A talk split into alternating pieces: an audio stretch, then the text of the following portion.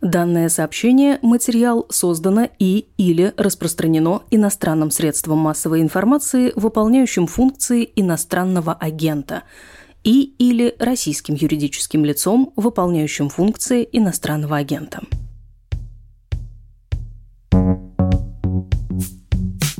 Это «Дедлайн», второй сезон подкаста «Медузы» о медиа и журналистах. Меня зовут Наталья Жданова. Как работают медиа в изгнании? Может ли индустрия выжить в этих новых условиях? И какой путь теперь проходит данное сообщение перед тем, как появиться на вашем экране? Этот выпуск о том, как война и пропаганда меняют язык российских медиа. Новый антивоенный лозунг «Нет вобле» кажется один из самых ярких мемов последних недель. И это своего рода пример эзопового языка. Как известно, появился этот лозунг благодаря жительнице Тюмени, которую обвинили в дискредитации российской армии за надпись «Нет в три звездочки Е», и которая смогла доказать в суде, что имела в виду слово «вобла». В последние месяцы таких слов и фраз появлялось довольно много. Взять хотя бы мобиков, так называют мобилизованных. И, конечно, отдельная история – это эвфемизмы и новояз, которыми нас забрасывают российские власти и пропаганда. Не война, а спецоперация, не нападение, а защита. Как работают эти приемы и как влияют в том числе на качественные медиа? Об этом мы говорим с создателем рассылки «Сигнал» и составителем словаря «Новояза» Александром Амзиным и лингвистом и автором телеграм-канала «Узнал новое слово» Борисом Иомдиным. Эфемизмы и новояз так или иначе проникают в качественные издания, в виде цитат, в виде прямой речи, или эти слова и выражения становятся настолько привычными, что мы даже не замечаем их, не замечаем, что с ними что-то не так. И за эти месяцы их появилось очень много, но мне кажется, что путинская упреждающая отпор агрессии в смысле вторжения в Украину, еще никому не удалось переплюнуть. Как вы думаете, может быть, вы что-то замечали более яркое, Саш? Мне очень сложно их по яркости сортировать, потому что они все довольно серые и скучные, часто они сглаживающие эффекты такой носят, да, вот эти все прекрасные подтопление, водопроявление, когда наводнение или реальная утечка воды в метро, например.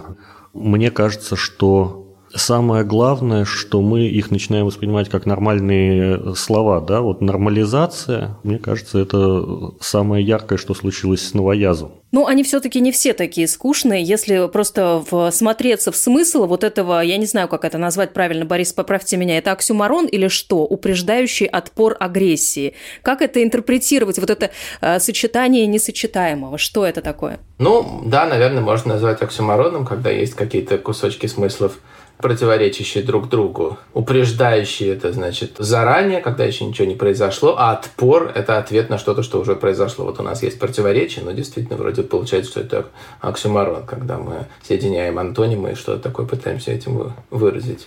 В этой фразе есть хоть какой-то смысл? Ну вот что этой фразой хотят нам сказать? Смысл ведь всегда есть. Ясно, что это не просто бессмысленное сотрясение воздуха, это попытки как-то оправдать происходящее. Понятно, что имеется в виду, что мы ожидаем, что эта агрессия будет, и мы уже заранее готовимся к тому, чтобы она а, не сработала.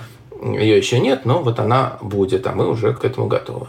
То есть основной эмоциональный месседж здесь э, выходит «мы не виноваты, это не мы, не мы первые начали», об этом речь. Да, об этом вообще все время идет речь, конечно, что это ответ, что это нас вынудили, нас заставили, это вот наши оппоненты. А что нам еще было делать? Э, нам надо было как-то отвечать, иначе было бы что-то еще, что мы никогда, мы не начинаем конфликты, мы их заканчиваем. Вот эта вот риторика действительно все время повторяется, потому что не хочется называть свои слова агрессией, нападением, мы первые начали, вот этого ничего нет. Вообще все как бы такая одновременно миролюбивая риторика и пугающая. То есть мы очень сильные, если что, мы вообще всех тут разбомбим, но сами мы этого делать не будем, это все в ответ. Это мы не виноваты, они первые. Мне еще, в свою очередь, кажется, что есть запрос у власти на представление всего, что происходит, как чего-то справедливого, как э, какой-то борьбы за правду. И здесь, мне кажется, хороший пример. Недавно моя дочка поссорилась с учительницей публично. И, конечно же, учительница первая начала, говорит дочка, уже на разборе домашних полетов. Но приведенный пример – это когда учительница даже еще и не думала начинать, но мы считаем, что она сейчас начнет, и мы начинаем давать отпор агрессивно, потому что мы-то всегда все равно будем правы. Мне кажется, здесь есть вот часть такого спроса на оправдание э, своих действий любое. Конечно, да. Вот как в известном анекдоте, когда на свадьбе люди встают и начинают драться со словами «ну хочешь, не хочешь», начинать надо. Вообще говоря, вроде бы и не надо начинать, но а мы начали. А как же еще? Ну, понятно, что часть новояза – это как бы попытка завуалировать какие-то негативные смыслы. Например, сразу, что приходит в голову, это крейсер «Москва», который не утонул, а погрузился под воду при буксировке. И там российские военные не убежали при наступлении Украины на Изюмском направлении, а провели операцию по свертыванию и переброске. Я даже слышала анекдот, что молоко, значит, не убежало, а свернулось и перебросилось или что-то такое. Ну, а еще новояз – это для российской власти и пропаганды в целом это что, кроме сокрытия негативных смыслов? Ну, э, нет, сокрытие негативных смыслов это действительно очень важно, причем не только таких явных смыслов, а еще вот то, что лингвисты называют коннотацией, такие дополнительные элементы смысла, которые содержатся в, почти во всех словах, но во всяком случае во многих. Мы прямо это не говорим, но у нас есть такие ассоциации. Почему вот все время избегать слова «война»? А говорят спецоперация. Ну, она вроде бы специальная военная операция, но это уже там в прилагательном, потом это сокращается, СВО, и вроде это за одной В уже вот эта война и скрылась. Потому что у войны есть много коннотаций, то есть таких ассоциаций, которые с ней связаны. Смерть, э, кровь, страдания, уничтожение. И вот этого всего не хочется передавать. И я думаю, что поэтому вот возникают всякого рода такие слова, которых раньше не было и которым легко приписать какие-то новые смыслы положительных. Денацификация, вот это все, демилитаризация и прочие такие слова, которые но как бы ничего не значит. Если в них начинать вдумываться, то они совершенно бессмысленные. Нет никакой денацификации, потому что нет нацификации. Но кроме того, еще ведь все время отсылка к таким известным, как бы аксиоматическим примерам чего-то плохого. Вот нацификация. Значит, нацизм – это плохо. Нацисты – это плохо. Это как бы вроде бы очевидно. Это с времен Великой Отечественной войны всем известно. И вот с этим мы и боремся. Если вдуматься в том, что это вообще такое за э, нацизм, то становится непонятно. Я посмотрел большой толковый словарь, скажем, нацизм. Там говорится так. Нацизм – германский фашизм. Вот прямо это написано в словаре. Ну мы что, сейчас боремся с германским фашизмом? Ведь нет, ну, никто об этом не говорит. Но никто в это, может быть, и не вдумывается. А если мы посмотрим дальше, что такое фашизм, вот тот же большой толковый словарь говорит. Фашизм – политическое течение, в основе которого лежит идеология культа сильной личности, вождизма, агрессивного шовинизма и расизма. Ну, как-то вот хочется сравнить, кому это проще применить. Где у нас культ сильной личности, вождизм, агрессия и все прочее. Кажется, именно с российской стороны, а не с украинской. И никто ведь не говорит, что там есть идеология культа сильно, даже э, наоборот пытаются принизить там и говорить, что, ну, скажем, Зеленский ничего, он никакой не сильный, он слабый, он актер, ну и так далее. То есть вообще все эти противники, их э, тоже такая, мне кажется, важная черта современного языка, они их пытаются как-то унизить, вот в прямом смысле уменьшить, использование всяких уменьшительных суффиксов. Нацики. Вот этих нациков насколько я смотрел, раньше просто не было такого слова. Это было странно при описании Великой Отечественной войны. Вот серьезные враги, их не назовешь нациками. Даже Гитлер нацик, не было такого. А сейчас и появляются нацики. Замечательное слово фашулик, которое вот буквально в самые последние дни возникли. Фашулик, да-да-да, я видела. Когда расшифровали эти разговоры солдаты, там говорит, мама, я тут ни одного фашулика не увидел, говорит солдат маме. То есть вот это фашулик такое тоже в свой рода оксюмарон, да, то есть э, изменение ласкательного суффикса с, э, с фашистами. Почему это происходит? Мне кажется, потому что, ну вот они не страшные, ну такие нацики, фашолики, они маленькие, а мы большие. Значит, получается, что слова нацизм, фашизм абсолютно к нынешней ситуации ну, не могут быть применимы. Но от них остается не значение, а вот такая ассоциация. Вот нацизм, фашизм – это вот что-то такое ужасное, плохое, наши враги, вот мы с ними, вот поэтому, значит, их пытаемся уничтожить. Вот отсюда возникают, кажется, эти такие непонятные слова. Здесь тоже вспоминается анекдот. А с кем бороться будем? С фашистами? А против кого? Да. Против кого, да. Мне кажется, здесь кроме эвфемизмов и кроме создания бессмысленных слов, которые там предстоит наполнить пропагандистским смыслом каким-то, есть еще один момент, э, он, мне кажется, очень важным. Политика в демократической стране создается народным языком, бытовым. Если разворачивается война, то мы говорим, что идет война.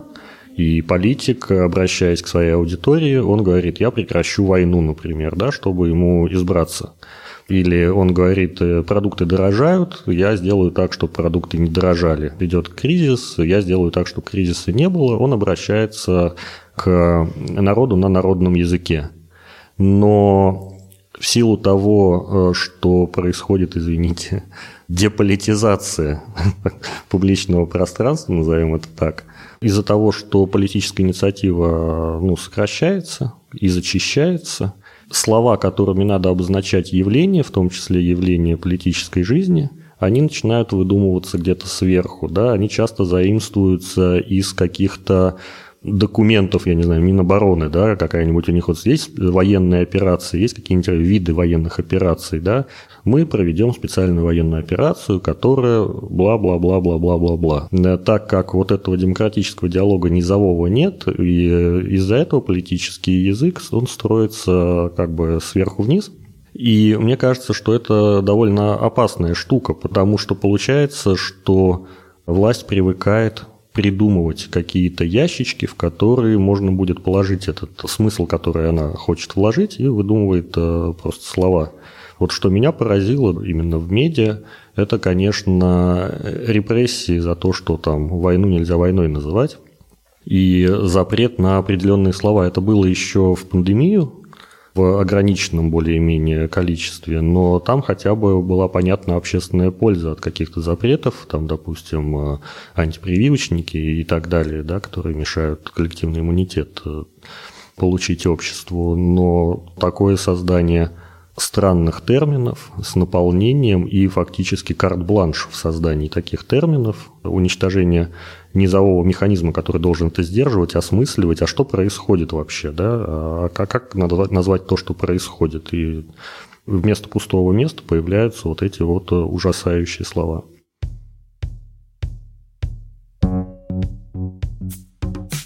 Очень распространенный прием в этом словообразовании – это использование приставки «д» или des, денацификация. Я слышала даже деколоризация, в смысле э, перекрашивания в э, триколор, в российский, э, каких-то объектов в Украине. Почему это такая популярная штука? Почему это такой популярный прием? И надо сказать, что D – это иноязычного происхождения приставка. Совсем там нет ничего русского, французского, по-моему, да? От, от латинского, если я не ошибаюсь. Ну, латинского, да, да. да слово деколоризация совершенно меня потрясло. Я вот как раз ровно вчера его узнал, когда меня приглашали на подкаст. И в своем канале узнал новое слово. Я каждый день там вешаю новое слово, которое я узнал. И люди голосуют, знают его или нет. Повесил это слово. Но совершенно людей поразило. 6% сказали, что они слышали уже это слово деколоризация. И никто не понимал, что это. Э, реакция людей была такая. Мы подумали, что это речь о том, что вот новый российский флаг готовят. Вот вот есть такая идея, да, что из российского флага убирается красный кровавый цвет, получается вот этот новый как бы флаг свободной России, что это об этом речь, деколоризация, убрать яркий цвет, а это оказывается наоборот. Там прямо картинка сопровождает вот эти новости об этой деколоризации, там Мариуполе надпись Мариуполь белую, значит, раскрашивают цвета российского флага. Мне все пишут, это уж скорее уж колоризация или триколоризация, ну, что-то совсем другое. То есть слово какое-то совершенно бессмысленное, просто, ну, как бы наоборот употребленное. В чем идея этого? Значит, во-первых, действительно, Д, вот мы хотим все Д, мы хотим с чем-то бороться, с каким-то вот мифическим нацизмом, мифическим фашизмом, милитаризмом, еще вот. И с чем мы здесь боремся? С цветами. Вообще семантика цвета ужасно интересная вещь, ведь с одной стороны есть вот эта идея цветных революций, оранжевых революций и прочее. Это все время в таком вот пропагандистском дискурсе звучит. С другой стороны, я вспомнил, вот вспомните, еще недавно было слово «колорады». И как колорадами как раз назывались люди, вот те самые, которые сейчас, э, значит, защищают наших ребят на Донбассе и все такое. Вот они колорады. Это с георгиевскими ленточками, да, имеется в виду? Георгиевскими ленточками. Вообще э, слово «колорадо», оно э, в свое время появилось в связи с колорадскими жуками, с жуками из штата Колорадо американского. И, на первый взгляд, не связано с деколоризацией, с колором и с, и с цветом. Хотя, если покопаться в этимологии, то и связано, потому что название штата Колорадо, оно происходит от испанского Рио Колорадо, то есть цветная река.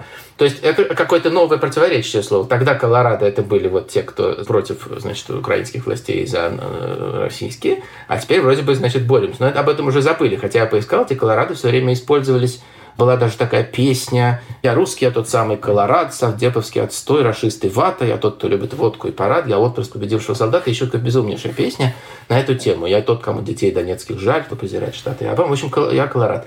Теперь э, я кто? Я деколоризатор? Но это может и не прижиться, такие все-таки безумные придуманные слова. Дело в том, что люди уже еще их очень слабо понимают. Я смотрел запросы частотные, вот эта вся денацификация и прочее, насколько она вообще понятна. И нашел потрясающее количество частотнейших запросов самых разных. Что значит денафикация? Денатификация. То есть люди пытаются вообще воспринять, что им говорят. Какая-то на... Что денатификация? Это что ли просто НАТО? Наверное, вот так. Демилитаризация, как только не пишут. Что такое деметаллизация Украины? То есть, видимо, от металла там избавляет ее деметаллизация, не знаю от чего от метапов. То есть вот люди этих слов не понимают.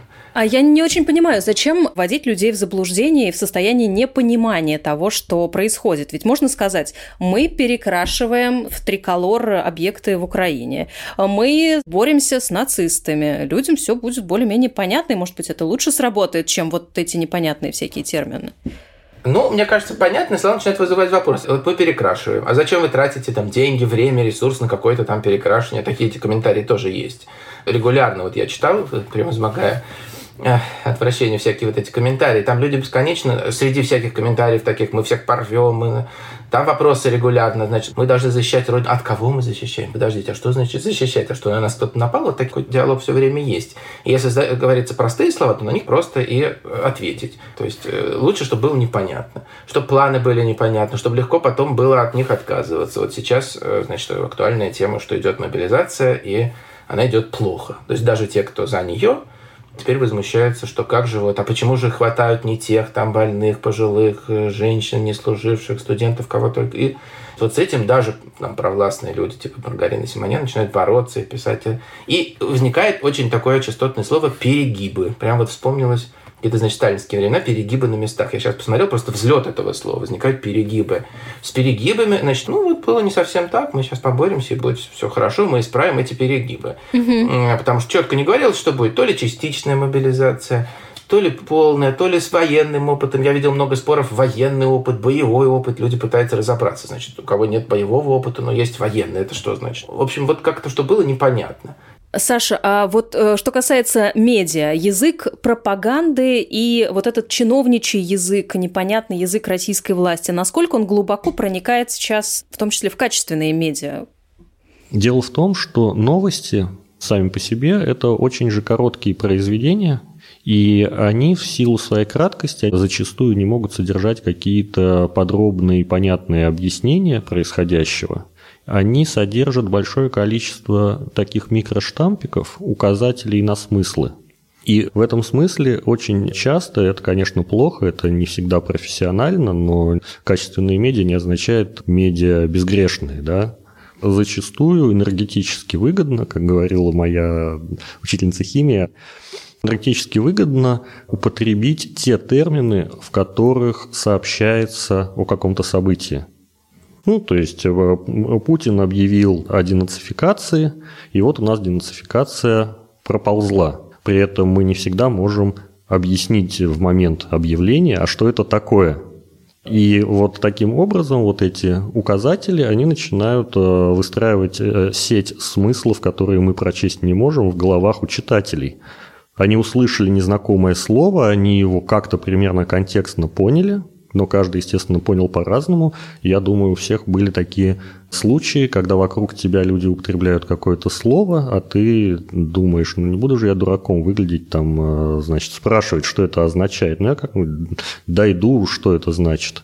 Ну вот, кстати, э, изучая слова и выражения новояза в вашем словарике, Саш, э, среди очевидных, ну вроде спецоперации, э, я обнаружила для себя неожиданное. Например, текущие ситуации или нынешние ситуации. Вы это тоже приводите как пример новояза.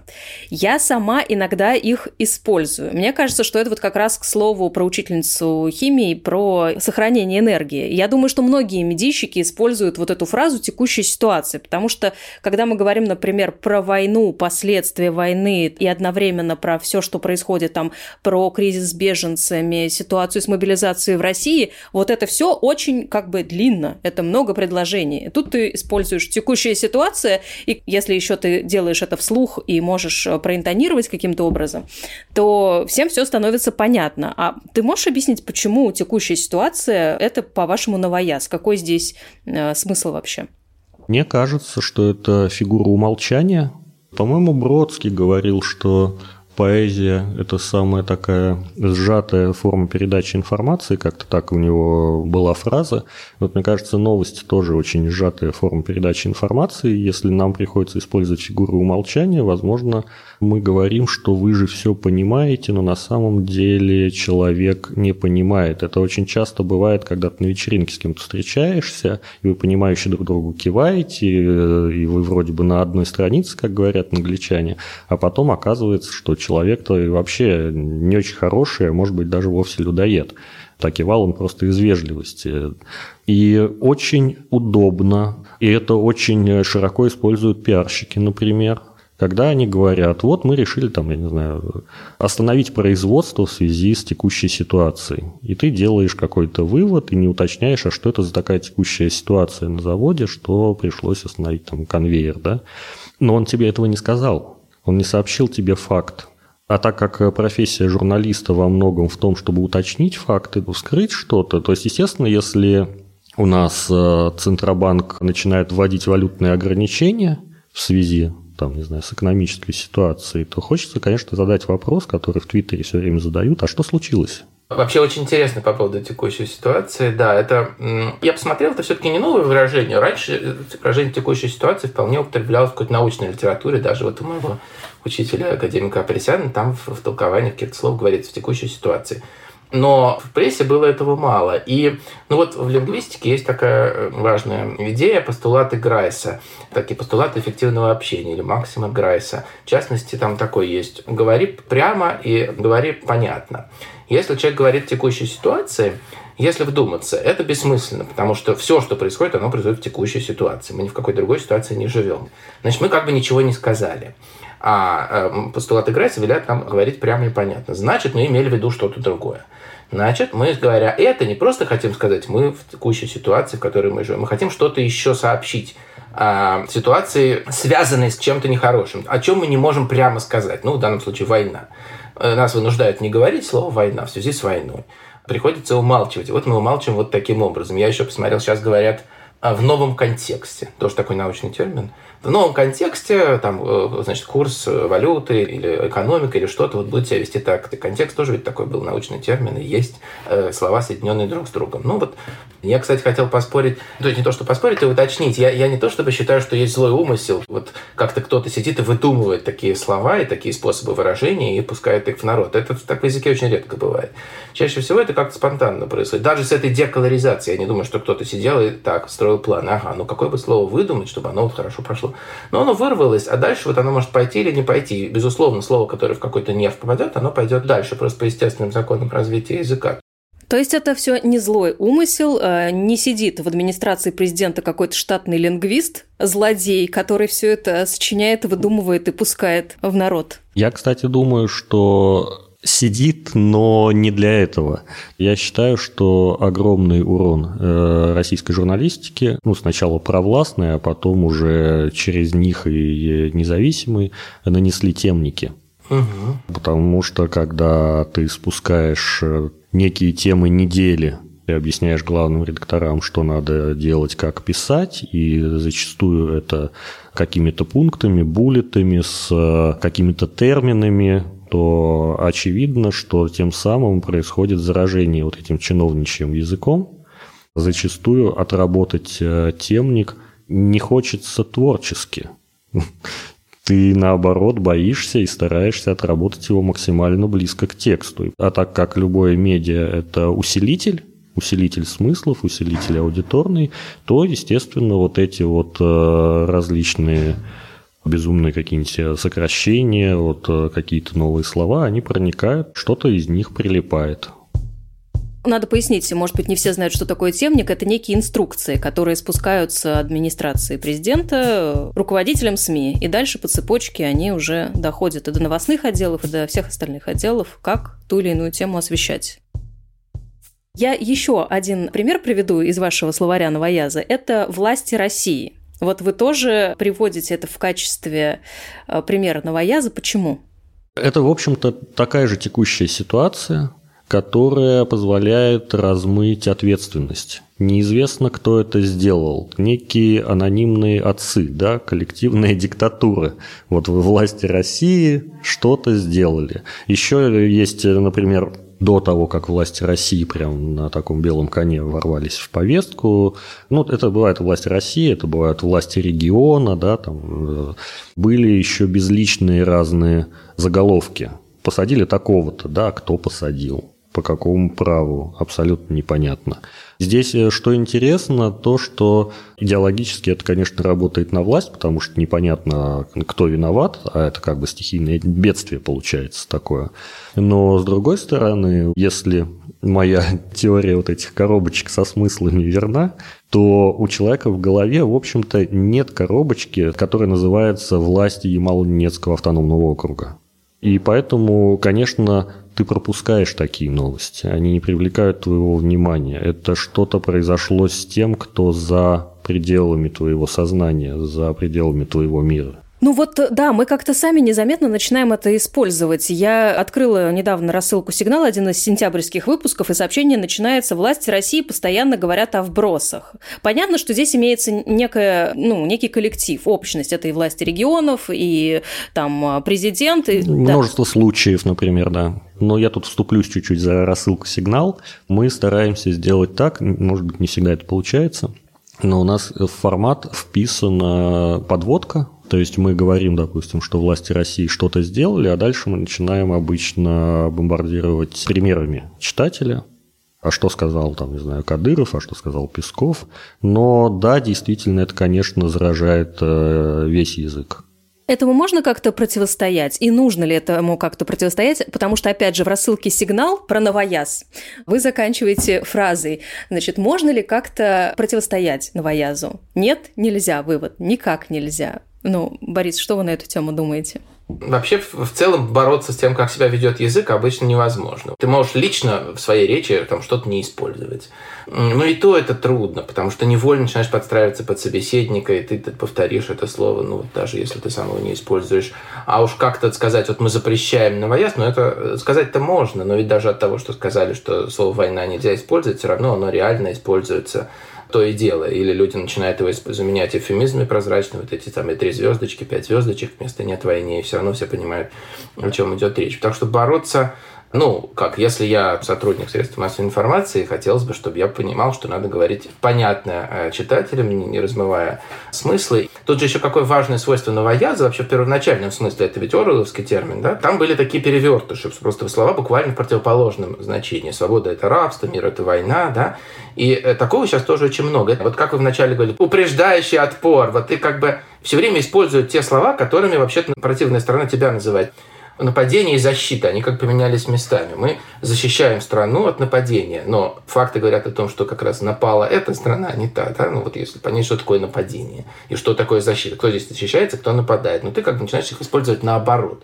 И люди к этому привыкают. Если сейчас почитать комментарии, вот связанные с мобилизацией, то то и дело пишут. Ну а кто же будет защищать Родину? И редкие голоса с вопросами, от кого защищать, почему надо защищать, кто напал, они как-то тонут вот в таком облаке этих э, слов просто. Ну, люди пытаются защититься вбросом вот этих вот как бы слов-символов. Или другое слово «освобождать». Это просто поразительно, как слово «освобождать» используется в совершенно противоположном смысле. Об освобожденные территории называют так территории, на самом деле, захваченные. Ну вот я поискал, значит, по двум каналам освобожденные территории по украинскому телеграм-каналу и про российскому телеграм-каналу. И называют ровно противоположные вещи. Сколько процентов освобожденных территорий? Одно и то же русское слово. Но Война никаком значении не означает мир.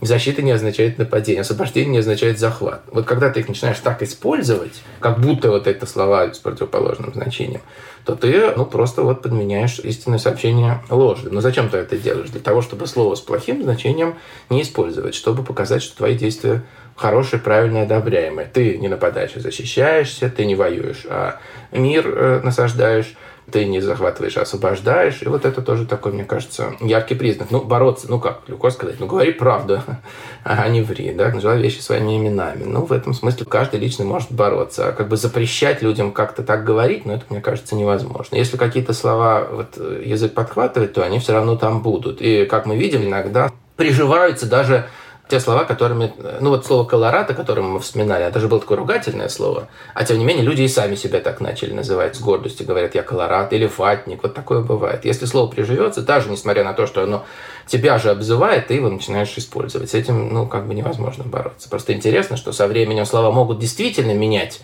значение. В истории языка такое бывает. Вот, скажем, слово «поражение», как ни странно, действительно когда-то означало победу. Ну ведь что такое поразение? Я поразил противника. Мое поражение. Я поразил, то есть победил. Слово поражение действительно несколько веков назад означало победа. А потом стало значить поражение. То есть это поражение от победы ты сам не должен отличать. Так произошло, так бывает, но это никто специально не делал. Но вот так может быть. А на уровне медиа что можно с этим сделать? Ну, на уровне медиа молиться, наверное. Вот когда Борис рассказывал, я вспоминал свое любимое либерально-фашистская диктатура, по-моему, как-то так угу. говорят и по-разному смешивают эти слова. Но мой тезис, что с новоязом невозможно бороться, да, он же почему был такой? Потому что можно следить за частотой своей речи, можно не произносить этих э, новоязовских слов и штампов, но разговаривать и мыслить на нем ты все равно будешь уметь, потому что он встроен в общество. Это как человек, который не матерится принципиально, но прекрасно понимает, что каждое слово означает. И на уровне медиа мне кажется, что, конечно же, качественные независимые медиа, они сейчас совершают гигантский скачок, невероятный, который невозможно оценить э, читателям, потому что они ну, эту кухню просто не, не всегда понимают. Да, они переводят с нечеловеческого на человеческий, пытаются объяснить, а что же все-таки происходит. Да, у людей всегда один, в общем-то, вопрос, а что случилось-то на самом деле? Вот, расскажите нам так, чтобы мы поняли. И я боюсь, что это не то, чем должен заниматься журналист. Ну, ему приходится сейчас, последние там, уже почти 20 лет, наверное, да, или даже больше, работать таким переводчиком из ненормального языка в нормальный. Но, по идее, было бы здорово что-то поправить в системе, которая производит такие смыслы. Потому что ей пока власть разговаривает на новоязе, вот я сказал власть, да, вот тоже все сразу, да, как бы все, все сразу власть. Пока принято разговаривать на новоязе, пока принято разговаривать на двух языках, пока принято поляризовать вот эти вот э, стили, да, происходит такой обогрев вакуума, приходится постоянно перерабатывать вот эту руду в поисках каких-то там кусочков смысла. И я боюсь, что многие медиа, они в результате рано или поздно проигрывают эту битву. Ну, они к чему-то привыкают, они привыкают, что обычно бывает вот так. Они выстраивают, не знаю, модель рисков и понимают, что лучше там слово «война» не произносить. Да, это же каждый сам для себя решает редакционно и в целом. Это, конечно, очень плохая тенденция. Ты сказал, что э, надо починить что-то в системе, которая производит эти смыслы, но, судя по нашему с вами разговору, речь не про смыслы, а про размытие, наоборот, этих смыслов, про создание некой бессмыслицы. И это, вероятно, отражение общественных процессов и политических процессов, да, которые происходят. Язык – это отражение, что ли, той бессмыслицы, которая происходит? И инструментарий, наверное. Да, и то, и другое, конечно. Почему, к слову, мобилизация ничего не, не, не изобрели, не придумали какую-то замену из новояза? Вы имеете в виду из новояза? Так-то придумали могилизацию, которая очень сейчас популярна, это как бы с другой стороны.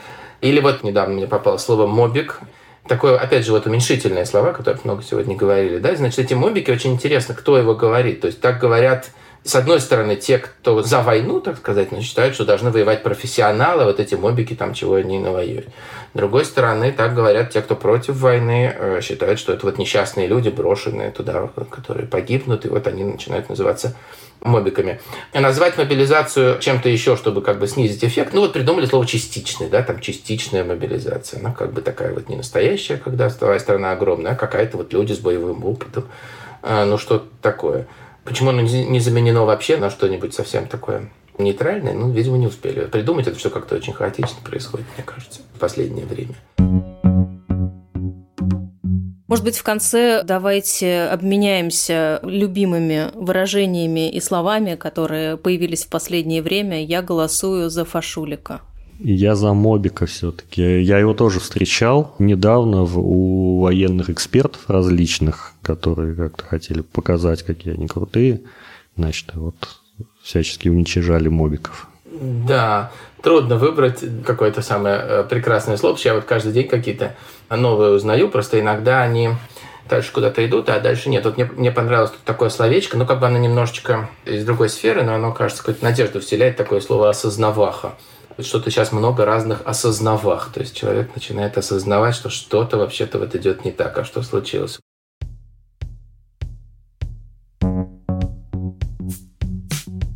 Надеюсь, осознаваха рано или поздно случится с каждым, а слово «война» не придется прикрывать воблой. Подкасты вернулись в приложение «Медузы». Слушайте дедлайн там, а еще на сайте или на всех основных аудиоплатформах. И обязательно подписывайтесь, чтобы не пропускать новые выпуски.